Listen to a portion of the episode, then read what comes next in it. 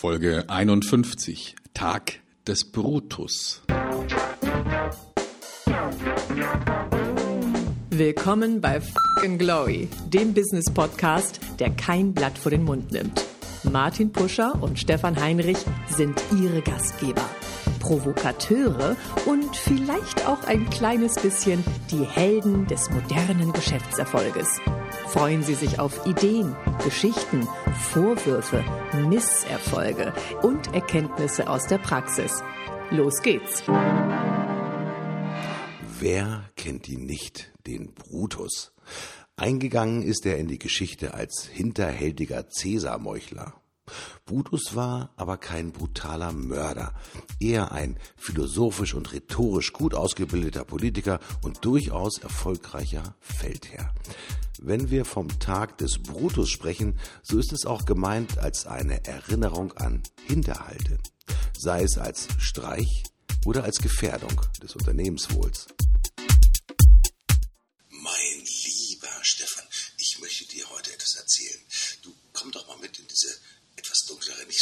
Beleuchtete Ecke.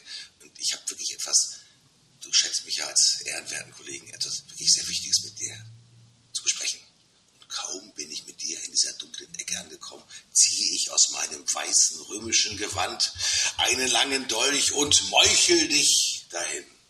So stellt man sich die Situation eigentlich mit dem Brutus vor. Hallo und herzlich willkommen, mein lieber Stefan.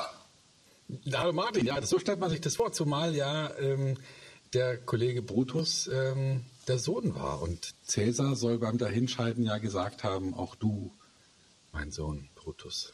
Also er hat es halt einfach nicht erwartet, dass ihn der so heimtückisch ums Leben bringt. Hm. Und äh, man muss natürlich zu Brutus sagen, das war ja kein Mörder im klassischen Sinne, also eines, eines Verbrechers, der nichts anderes zu tun hatte, als den ganzen Tag mit einem gezückten Messer oder einer Lanze durch die Gegend äh, zu laufen, um andere zu meucheln, sondern das war ja ein im höchsten Maße gut ausgebildeter, vom damaligen Gelehrten Cato ausgebildeter, ja, angesehener auch Staatsmann, der rhetorisch unheimlich geschickt war, der philosophisch ganz viele Sachen auf dem Zettel hatte und natürlich auch ich sag mal so, für das römische Volk natürlich eine eigene Agenda und eine eigene Idee hatte. Kein typischer Mörder, sondern eher wahrscheinlich der Meuchelmörder, weil er dachte, er richtet damit etwas zum Besseren, weil er mhm. vielleicht an Caesar nicht mehr geglaubt hat. Stefan. Ja, also in der Politik gibt es sowas ja häufig, auch wenn, ähm, wenn heutzutage nicht mehr so oft mit, mit Dolchen gearbeitet wird, sondern irgendwie mit, mit anderen Methoden, um Leute aus dem Weg zu räumen. Aber wir haben das ja jetzt gerade eben auch bei der SPD erlebt, ne? dass da ein durchaus vom Volk ähm, anerkannter Minister, Außenminister und der seinen Job gut gemacht hat und der wohl auch von den Kollegen Außenministern ganz positiv bewertet wurde und geschätzt wurde, dass der sozusagen durch die kalte Küche ausrangiert wird, weil es irgendwelche Proportsgeschichten ähm, innerhalb der Partei gibt. Das hat ja nichts mit, mit Leistung zu tun gehabt, dass einer da sagt, siehst du, der ähm, der Gabriel hat seinen Job nicht gut gemacht, sondern das ging wahrscheinlich eher so um, ne, gibst du mir was, gebe ich dir was. Es gibt ja in der Politik so ein geflügeltes Wort. Äh, kennst du eigentlich die Steigerung von Feind? Nee. Parteifreund. äh, ja. Denn am Ende des Tages geht es natürlich immer um eins, es geht um Macht und auch die Durchsetzung seiner ja, persönlichen Bedingungen ich finde es immer so kurios, wenn man in Medien liest und versteht, Leute, hier geht es nur um Inhalte. Ja, mhm. totaler Bullenscheiß. Es geht natürlich nicht um Inhalte. Am Ende des Tages geht es natürlich um das Besetzen von Machtpositionen und auch letztendlich das ja, Durchbringen seiner eigenen Ideen, um dann letztendlich auf dem Schild des Glorienscheins durchs Dorf getragen zu werden und von allen bewundert zu werden. Es geht nicht unbedingt um das Thema der Inhalte, sondern es geht natürlich auch ganz stark um das Thema Macht. Das kann positiv sein im Sinne von Gestaltungsmacht. Das kann aber auch sein, bitte, alle Pässe werden hier über mich gespielt. Ich bin sozusagen das Zentralhirn der gesamten Republik und äh, das, was ich sage, wird gemacht. Das ist natürlich auch der Ausbruch von Macht. Und ich glaube, ein bisschen war das natürlich auch bei Caesar so. Weil bei Caesar, in der, für die Kollegen, die sich natürlich in der Historie nicht so gut auskennen, Caesar war ja der Imperator. Ja, er war ja quasi der hat sich auf den Weg gemacht, der Alleinherrscher zu sein in mhm. Rom. Und der Senat fand das alles andere als besonders berückend, diesen durchaus erfolgreichen ja, Feldherrn hier zum Alleinherrscher in, in Rom auszurufen. Und das war natürlich auch vielen in diesem Senat ein Dorn im Auge, weil die sich natürlich auch gedacht haben, wenn nur der, der Macht hat, was bleibt dann an Macht und an Gestaltungsmöglichkeiten tatsächlich noch für uns übrig? Also äh, die Motive des Caesar waren nicht unbedingt nur diejenigen des persönlichen Machterwerbs, sondern waren vielleicht auch Aspekte, ich will Schaden abwenden von meiner Community. In dem Fall war es das Römische mhm. Reich. Genau.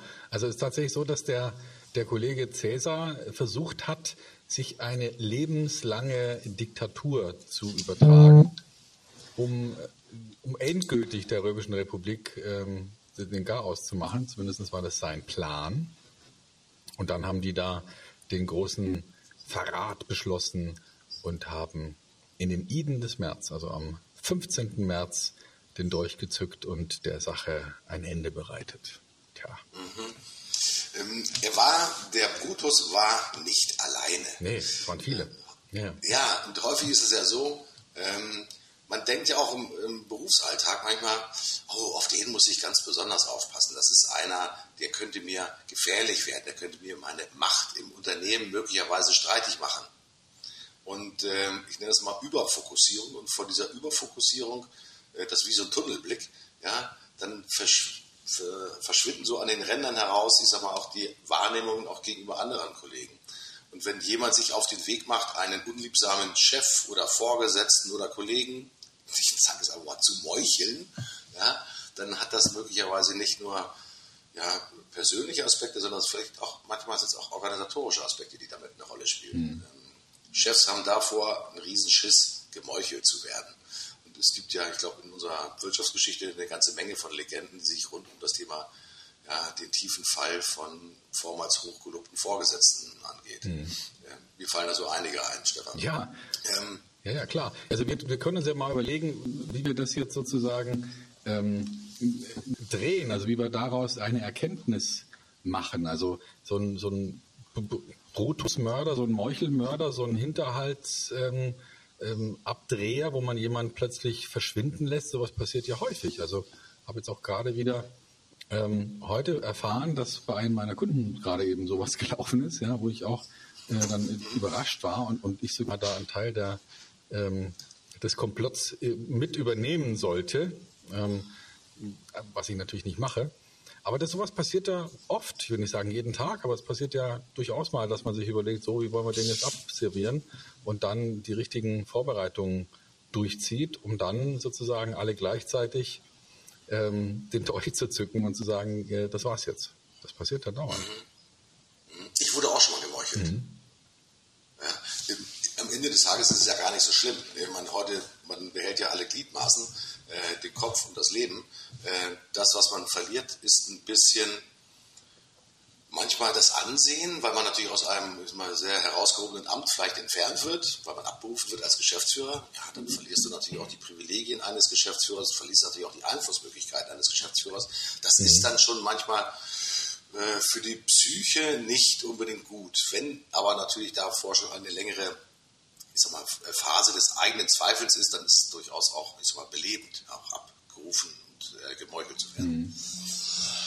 Ja, stimmt. ja, stimmt. Also, äh, es ist, mhm. äh, also man wird schon gerne ähm, entfernt, ja, egal wo. Also egal, ob das jetzt äh, eine Beziehung ist oder äh, ein Angestelltenverhältnis oder, oder auch nur eine Party. Ja? Also niemand wird gerne entfernt und ähm, und insofern ist es natürlich bitter, wenn man, wenn man sowas zum Opfer fällt. Und ich glaube, dass man dadurch verschiedene Phasen des Trauerns durchgeht. Ne? Also durch so eine, erst will man es nicht wahrhaben und dann versucht man sich zu wehren, vielleicht sogar juristisch und dann stellt man fest, hm, das ist es vielleicht auch nicht, ja. Also das kann man nicht wiederherstellen, das ist jetzt kaputt und da muss man sich damit abfinden. Und, äh, und so nach und nach äh, reift dann vielleicht so eine Erkenntnis, und dann fällt vielleicht auch eine Last ab und dann erkennt man, oh, siehst du, ähm, vielleicht gar nicht so schlecht, jetzt habe ich ja andere Möglichkeiten, die ich vorher gar nicht gesehen hatte.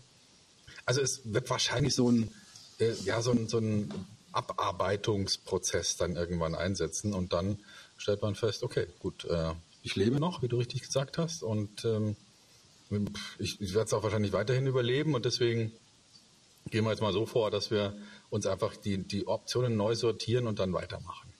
Das lass mich auf einen Punkt von Cäsar nochmal ganz besonders eingehen. Du hast es ja gerade nochmal ausgeführt. Cäsar hatte ja die Idee, dass er lebenslanger Diktator des Römischen Reiches sein sollte. Das heißt ja, dass war er, er dann auch. ja, war er auch, ja, dass er lebens, also lebenslange Machtfülle auf sich gezogen hat. Verglichen mit den heutigen Zeiten ist das teilweise natürlich auch in, durchaus in Unternehmen immer wieder so zu sehen, mhm. dass der sogenannte Vorstandsvorsitzende oder der Alleingeschäftsführer natürlich auch alle Macht bei sich bündelt.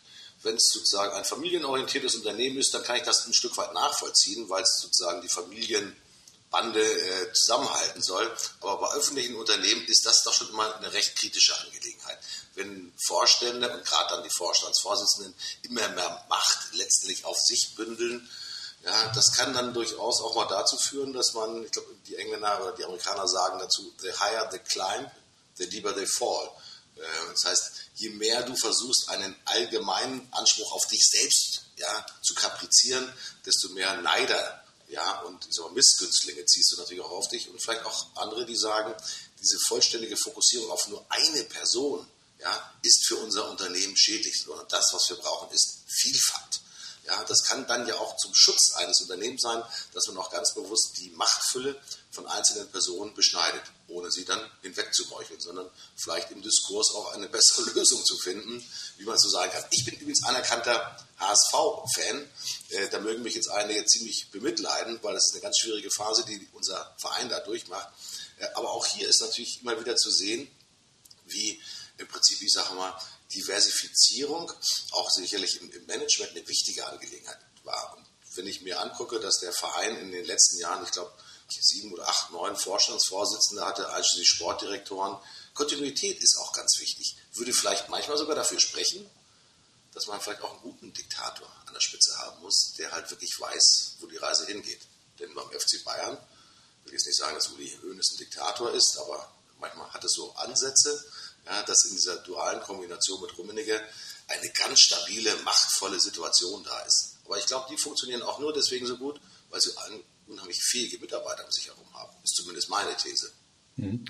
Oh ja, sicherlich. Und, und weil sie eben auch ähm, so Familientendenzen haben. Ne? Also sowohl Hoeneß als auch Rummenigge sind ja alte Gewächse des eigenen Hauses und haben natürlich auch mal woanders ihre Nase reingesteckt, aber sind ja dann wieder zurückgekommen. Und auch heute ist es noch so, dass der FC Bayern im Prinzip jedem verdienten Mitarbeiter, jedem verdienten Spieler ähm, eine Chance gibt, mehr oder weniger für immer da zu bleiben. Ja, vielleicht nicht in, in, dem, in der gleichen exponierten Lage äh, und Situation, aber die haben ja auch zum Beispiel dem Gerd Müller, den man vielleicht auch noch vom Namen her kennt, der inzwischen schwer erkrankt ist, äh, auch nochmal eine Heimat gegeben, auch wenn der vielleicht jetzt nicht unbedingt in dem ähm, Moment super leistungsfähig war, aber der wurde dann sozusagen ja wie in einer Familie aufgefangen und, äh, und wieder beherbergt.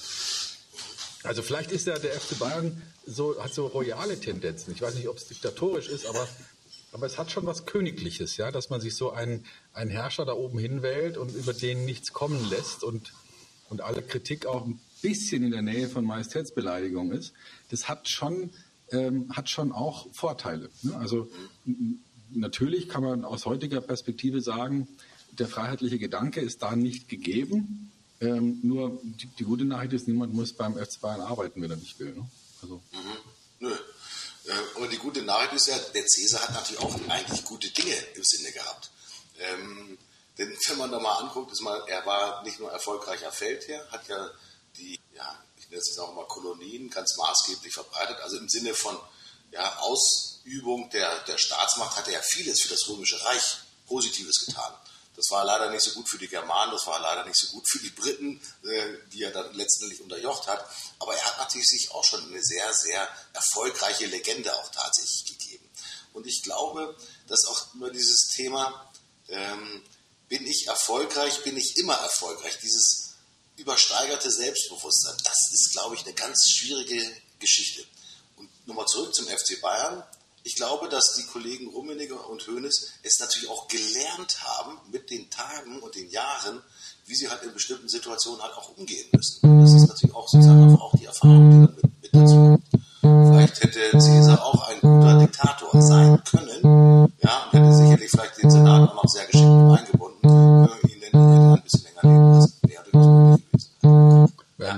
wir nie erfahren.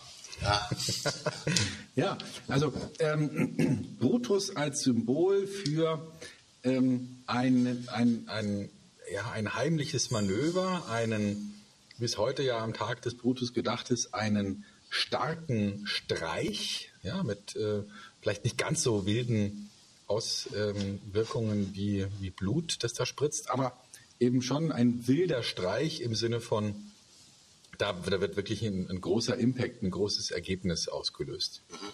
Und vielleicht, äh, ja, vielleicht sollte man ja mal überlegen, was für Streiche könnte man denn im Unternehmen anstellen, ohne dass gleich Blut fließt, aber vielleicht im positiven Sinne. Ja, wo kann man denn die ein oder andere heilige Kuh, an die sich niemand rantraut, wie kann man die denn vielleicht mal ins Messer laufen lassen? Ja. Oder, wie kann man denn mal vielleicht den einen oder anderen Bart, der längst abgeschnitten werden müsste, wie kann man den vielleicht mal mit dem Messer konfrontieren? Oh, das ist ganz schwer, Stefan. Also das interessiert mich natürlich brennend, weil unser Unternehmen hat natürlich auch schon ein paar Jährchen auf dem Buckel. Natürlich auch so, es gibt positive Rituale, aber es gibt natürlich auch diese Zöpfe und diese Bärte, die sich natürlich über die Zeit auch einfach angesammelt haben. Äh, angefangen von, äh, das haben wir immer so gemacht, das ist so ein, so ein typischer Spruch, der uns auch gelegentlich mal über die Lippen kommt, nämlich dann für so machen wir unsere Datenablage. Das haben wir immer so gemacht. Ja, nun sind wir mitten in der Digitalisierung. Müssen wir nochmal riesengroße Ordner von diversen Papieren füllen oder geht das nicht alles mittlerweile in der hohen Digitalisierung? Und können wir nicht alle Eingangsrechnungen, die kommen, gesetzlich ist das ja möglich, alle vernünftig einscannen und in einer ordnungsgemäßen digitalen Ablage äh, hinterlegen? Gibt es ganz geile Apps übrigens natürlich auch dafür. Solche Sachen. Mhm. Äh, ich ertappe mich selbst dabei, dass es mir manchmal wie, oh, scheiße, da müsste man etwas tun. Aber dann ist auch schon in dem Wort, da müsste man etwas tun, nicht der starke Selbstbezug natürlich drin, sondern ich müsste ja dann sagen, da muss ich etwas tun und muss vielleicht einen kleinen Hinterhalt für die Mitarbeiter legen, um das im ganzen gesamten Unternehmen natürlich ein bisschen zu beschleunigen. Also das Papier in Anführungsstrichen zum Beispiel nicht willkommen ist als klassisches Ablagesystem. Wie würdest du denn so einen in Anführungsstrichen Hinterhalt anlegen, um alte Bärte und alte Zöpfe abzuschneiden. Ja, zunächst brauchst du ja mal Verbündete. Ne? Du musst ja erstmal überlegen, wen kann ich denn da mit ins Vertrauen ziehen? Und da muss man natürlich aufpassen, dass man nicht die falschen Leute anspricht, weil die könnten ja auch sozusagen dann sofort eine Konterrevolution auslösen und könnten ja dafür sorgen, dass äh, dann dieser Aufstand, sofern er denn einer ist, schon im, im Keim erstickt wird. Mhm. Aber als erstes Mal brauche ich natürlich Verbündete, die auch bereit sind, einen Dolch zu führen zu einem Moment X. Und äh, ja, und dann, was braucht man noch? Man braucht ein klares Ziel. Ja, was wollen wir denn erreichen? Also ich kann ja mal ein Beispiel machen.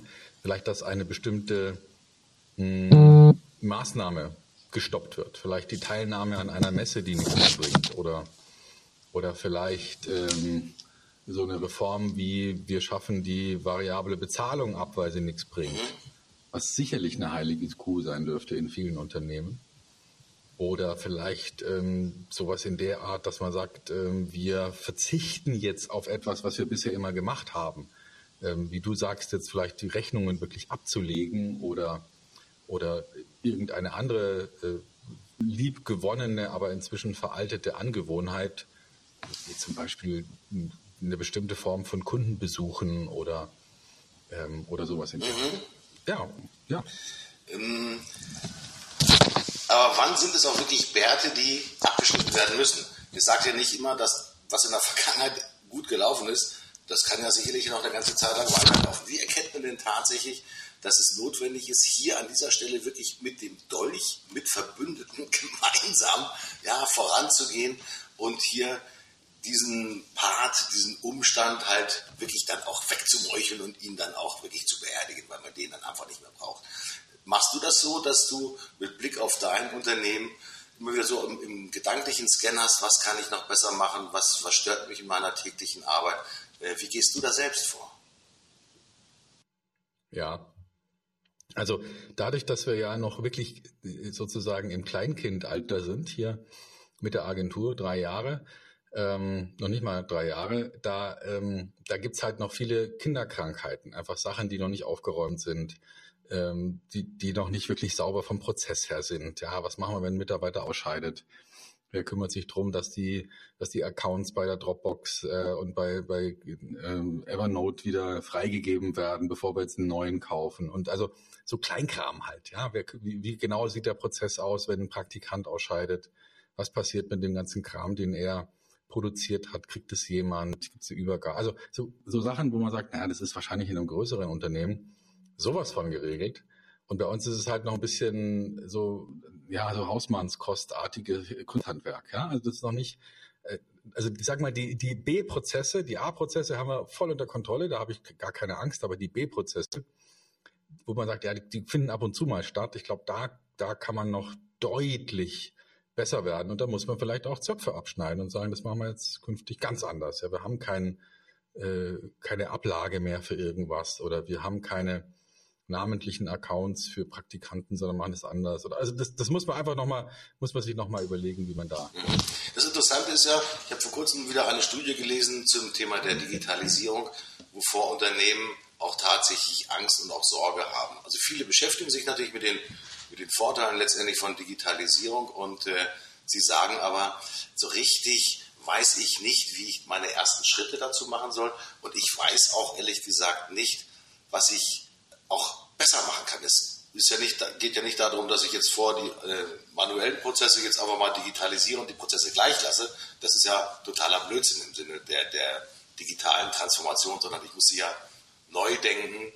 Wenn ich mich an dich erinnere, Stefan, und das hast du häufiger gesagt, du musst diese Dinge vom Kunden her denken und nicht vom Unternehmen her denken. Mhm, genau. äh, ich glaube, das macht den Leuten heute immer noch ist mal riesengroße ja, Schwierigkeiten. Und ich glaube auch immer, dass es wichtig ist, auch als Unternehmer immer wieder einen guten Ratgeber zu haben, mit dem man auch über den Dialog und manchmal auch ein bisschen philosophieren darüber, einfach auf neue Ideen zu kommen, wie man denn auch seine eigenen, und wenn es die B-Prozesse sind, ich sage mal, einfach mal abschneiden kann. Denn früher oder später wird es auch mal die Erneuerung der A-Prozesse geben. Denn das ist natürlich auch ein ganz wichtiger Aspekt. Wenn ich alles vom Kunden her denken muss, äh, im Kundennutzen denken muss, ja, dann äh, kann man sicherlich noch so manchen Prozess dahin meucheln durch etwas Neueres und durch etwas Besseres, Eleganteres, Schnelleres, Günstigeres, Komfortableres etc. ersetzen. Glaube ich schon, dass da noch ganz viel Potenzial in den Unternehmen tatsächlich schlummert. Brauche ich denn dafür wirklich so den eigenen Brutus oder kann der Brutus auch mal einer sein, den ich mir gezielt hole in das eigene Unternehmen, der mich ja so challenged und so herausfordert, dass ich sage, okay, mit dessen Hilfe, also mein externer Verschwörer, wenn du so willst, ja, mit dessen Hilfe kann ich jetzt mal meine eigenen ja, alten Zöpfe wegmeucheln. Ja, meine Lieblingsgeschichte dazu ist, und ich glaube, das habe ich ja auch schon ein paar Mal erzählt, ähm, ist, ist das Thema Klöckner.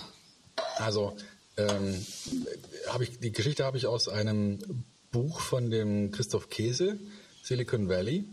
Und, ähm, und da wird beschrieben die, ähm, die Idee von dem ich glaube, immer noch existierenden CEO von Klöckner, der ähm, mitgekriegt hat, dass der Käse, äh, also die Geschichte in Gänze, die wurden rübergeschickt, äh, Mitarbeiter von, von Springer, um, um tatsächlich mal ein halbes Jahr in USA zu leben und äh, dort so ein bisschen aufzusaugen, wie dort, wie Silicon Valley funktioniert und warum das funktioniert. Und, ähm, und da hat Klöckner was davon mitgekriegt, der CEO, und hat dann entschieden, ähm, den anzurufen und zu sagen, kann man denn irgendwie ähm, Klöckner kaputt machen? Also gibt es eine, könnt ihr mir mal so eine, ähm, eine Gruppe von, von Verrückten mal für ein paar Tage zur Verfügung stellen?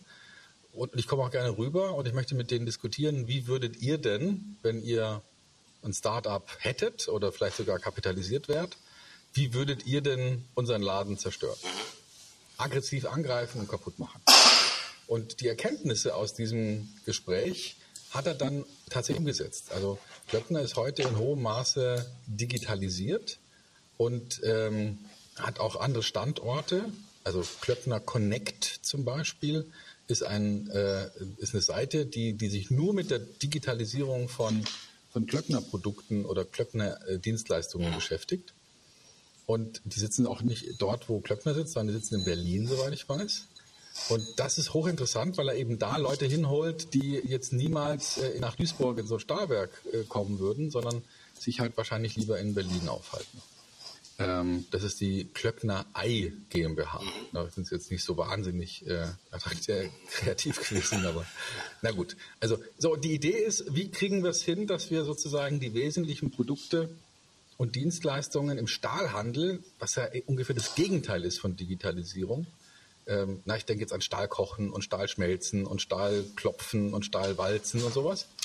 Ähm, das hat ja mit digital gar nichts zu tun. Wie kann man da trotzdem digital werden? Und das war für die so ein entscheidender Sprung, eine entscheidende Änderung in den Geschäftsprozessen, dass man durchaus sagen kann, das war eine, ja, das war eine, eine Revolution, die sie da in kürzester Zeit hingebracht haben. Und das ging eben nur, weil ganz oben jemand mutig genug war zu sagen, sag mir doch mal, wie du mich umbringen würdest. Äh, spannende Geschichte.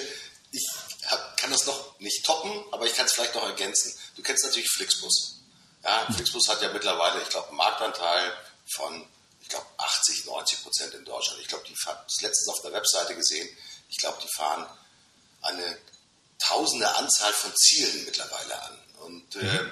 Flixbus ist ein Unternehmen, das ja nicht die Omnibusse betreibt und auch nicht die Fahrer stellt, sondern das machen ja regionale Omnibusbetreiber, die sich letztendlich in die Plattform Flixbus mit rein integrieren und der mhm. Ticketverkauf wird ja über Flixbus organisiert. Und es gibt jetzt Flixtrain. Ähm, es gibt jetzt die ersten Ideen, und das ist wirklich der nächste Ansatz, den diese Plattform Flix baut, halt wirklich auf der Schiene, nämlich den Ticketverkauf neu zu organisieren. Alle bisherigen Initiativen von findigen Unternehmern, mittelgroße Unternehmer, amerikanische Unternehmer dabei, die zum Beispiel die Strecke Hamburg-Köln mit einem eigenen Zug bedient haben.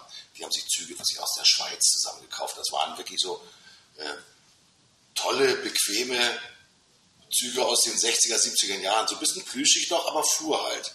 Äh, aber was sie nicht geschafft haben, in der Kooperation mit der Bahn den Ticketverkauf zu organisieren, sodass sie halt eine vernünftige Auslastung hinbekommen haben. Und jetzt machen die Jungs von Flix mit ihrer geilen, super bewährten Plattform, gehen jetzt auf die Schiene.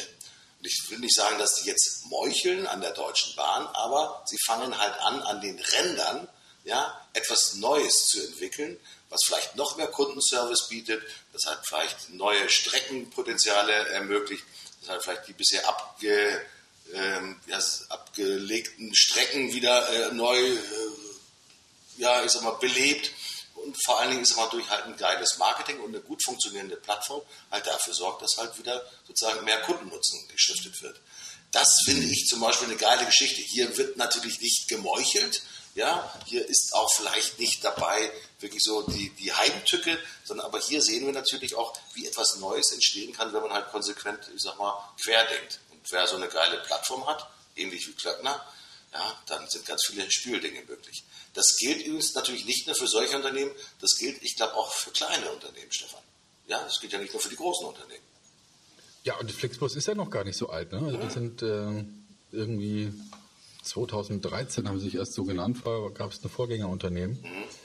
Und die haben es ja sogar geschafft, der Post, äh, die, die Marke Postbus abzukaufen. Also schon auch eine, eine, geile Geschichte, aber das heißt für mich auch natürlich äh, mit Bezug auf Brutus, es ist immer wieder gut auch zu überlegen, wo könnte mein Unternehmen möglicherweise gemeuchelt werden, weil es vielleicht auch an Kundenakzeptanz fehlt. Weil mhm. in der Regel ist es nicht mal so, dass das Unternehmen sich selbst äh, im Weg steht, sondern die Kundenbedürfnisse verändern sich einfach. Oder weil ein Unternehmen eine Tür weiter einfach einen besseren Kunden- oder ja, Lösungsservice bietet. Und schon meuchelt sich das Unternehmen selbst, weil es sich selbst nicht immer wieder neu auf den Prüfstand gestellt hat und in die Diskussion mit den Kunden eingebracht hat, um zu signalisieren, was können wir denn besser machen. Ich glaube, immer eine ganz wichtige Geschichte, auch für mich, und ich gehöre jetzt nicht mehr zu den ganz Jungen, immer wieder noch, trotz der Erfahrung, sich immer wieder neu auf den Prüfstand zu stellen bin ich denn der allheilig machende Diktator meines Unternehmens? Das kann ich ja gerne sein, nur wenn die Kunden das nicht akzeptieren, tschüss, Pusher. Ja, dann habe ich im Unternehmen und im Markt dann auch keine weitere Existenzberechtigung mehr. So sehe ich das zumindest. Mhm. Ja, absolut. Also dieser Gedanke, mal zu gucken, wie, wie wäre ich denn angreifbar und wie würde man mich denn am besten heraushebeln, ist ja erlaubt. Also und, und wenn man dann daraus lernt, so wie Klöckner das gemacht hat, ähm, Und wenn man, so wie Flixbus, auch permanent anfängt, sozusagen an den Wettbewerbern rumzumeucheln, da kommen natürlich dann immer die, die Beschützer daher und sagen, ja, aber das ist illegal und das ist ein Monopol und, und das dürfen die nicht. Die Frage ist halt, naja gut, ähm, wenn es so attraktiv wäre in diesem Markt, dann würden ja vielleicht auch andere da reingehen. Dann wird vielleicht die Post den Postbus nicht verkaufen, dann würde vielleicht die Bahn ähm, auch mal gucken, ähm, mit den Fernbussen Geld zu verdienen. Also ich finde, ich finde es immer toll, wenn jemand sich da so weit vorwagt und, und Dinge ausprobiert. Und ähm, ja, äh, also und, und wer, wer heute ein Unternehmen hat, das es seit länger als zehn Jahren gibt, mit einem unveränderten Geschäftsmodell, ich finde, da lohnt sich schon mal zu überlegen, hm, äh, bin ich denn angreifbar? Und wenn ja, wie? Und wie würde ich mich denn selber umbringen, in Anführungsstrichen, ähm, wenn ich könnte? Mhm.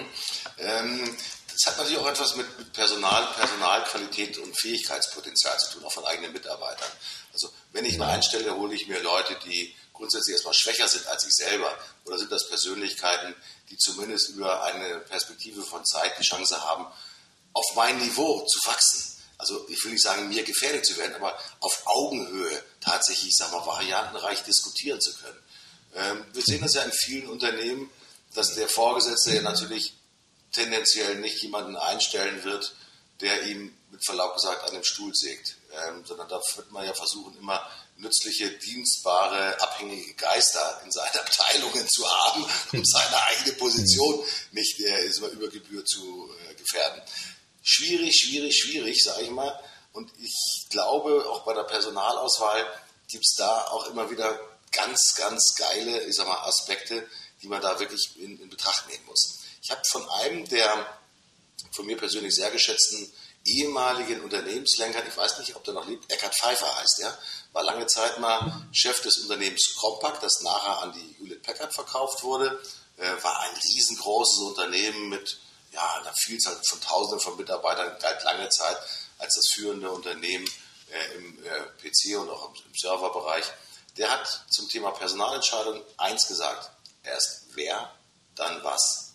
Mach dich doch bitte in deiner Organisation nicht nur von den Aufgaben abhängig, die zu erledigt werden müssen, sondern schaue nach den richtigen Potenzialen von Mitarbeitern und dann gib ihnen allerdings auch die Möglichkeiten, gemäß ihres Fähigkeitsrahmens und ihres Fähigkeitsraums auch tatsächlich sich zu entfalten, auch tatsächlich zu wachsen. Finde ich ein ganz ja, geiles Stichwort. Ist schon furchtbar lange her, habe ich schon vor, weiß ich nicht, 20, 25 Jahren gehört. Ich versuche das immer noch ein Stück weit zu berücksichtigen. Mir gelingt es nicht immer, aber dieses Thema erst wer, dann was, finde ich ein ganz wichtiges Prinzip. Hm. Das klingt vernünftig, ja. Also wirklich erstmal zu überlegen, ähm, erst wer, dann was. Ja, cool. Du, ähm, wie war deine Woche? Wie geht's weiter? Ja, die Woche war, äh, ich bin noch ein bisschen gehandicapt, ich bin ein bisschen noch ähm, der Krückengänger, weil ich mich mit einer äh, Verletzung noch ein bisschen herumschlage. Ähm, und das Schöne ist Hilfsbereitschaft. Ich finde Hilfsbereitschaft im alltäglichen Leben so geil. Normalerweise äh, macht man das ja auch, dass man versucht, mal, Menschen gegenüber freundlich zu sein. Jetzt bin ich derjenige, der diese Freundlichkeit empfängt. Und das finde ich toll, dass ich sehe, hier in Hamburg, wo ich lebe, äh, dass ganz viele Menschen, wenn sie sozusagen den Pusher sehen, mit den Krücken über die Straße humpeln, ja, und Tür aufmachen, äh, sie müssen etwas tragen, Tasche über die Schulter hängen und so weiter und so fort. Ich bin begeistert von der Freundlichkeit der Menschen, die mich dann in dieser hilfsbedürftigen Situation umfängt. Ich bin ganz happy damit. Sehr Bei schön, dir? gut. Ja, ich, ich komme gerade zurück aus Barcelona für ein verlängertes Wochenende, das ich ähm, geschenkt bekommen habe von meiner Liebsten. Eine coole Stadt. Ich war das letzte Mal dort vor, hm, wie lange ist das her? Fast 20 Jahre, glaube ich. Ähm, Wahnsinnsstadt, toller Puls, ähm, tolle Kunst, ähm, schönes Ambiente. Kann mir sehr gut vorstellen, dass sich da auch viele Startups ansammeln, was ja, was ja für, für Spanien so ist. Also Barcelona ist ja sozusagen das spanische Berlin mhm. diesbezüglich. Und da bewegt sich was, da ist Geschwindigkeit drin, tolle Stadt. Und, und ist am Wasser gelegen, auch nochmal schön. Das kommt ja auch noch mit dazu. Ja. Toll, das haben wir natürlich als Hamburger mit mhm. genauso. Ja, Stefan. Brutus ist nicht unbedingt nur ein schlimmer Finger gewesen, sondern aus Brutus kann man mehr machen, nämlich Lehren ziehen für die unternehmerische Zukunft und dass man auch gut daran äh, tun sollte, manchmal eigene Prozesse wegzumeucheln, ja, die auch dann wiederum eine Gefahr fürs eigene Unternehmen sind. Finde ich gut. Stefan, mir hat es riesengroße Freude bereitet. Ich habe natürlich wieder was dazugelernt, wie jedes Mal. Ich freue mich schon aufs nächste Mal. Und ihr, liebe Freunde, freut euch auch hoffentlich aufs nächste Mal. Ich bin raus. Tschüss, euer Martin Puscher. Stefan Heinrich meldet sich auch ab. Wir hören uns nächste Woche wieder. Äh, mal schauen, was wir da für ein Thema raussuchen. Ich habe da schon eine Idee. Ähm, also dranbleiben und dann wisst ihr es auch bald. Tschüss.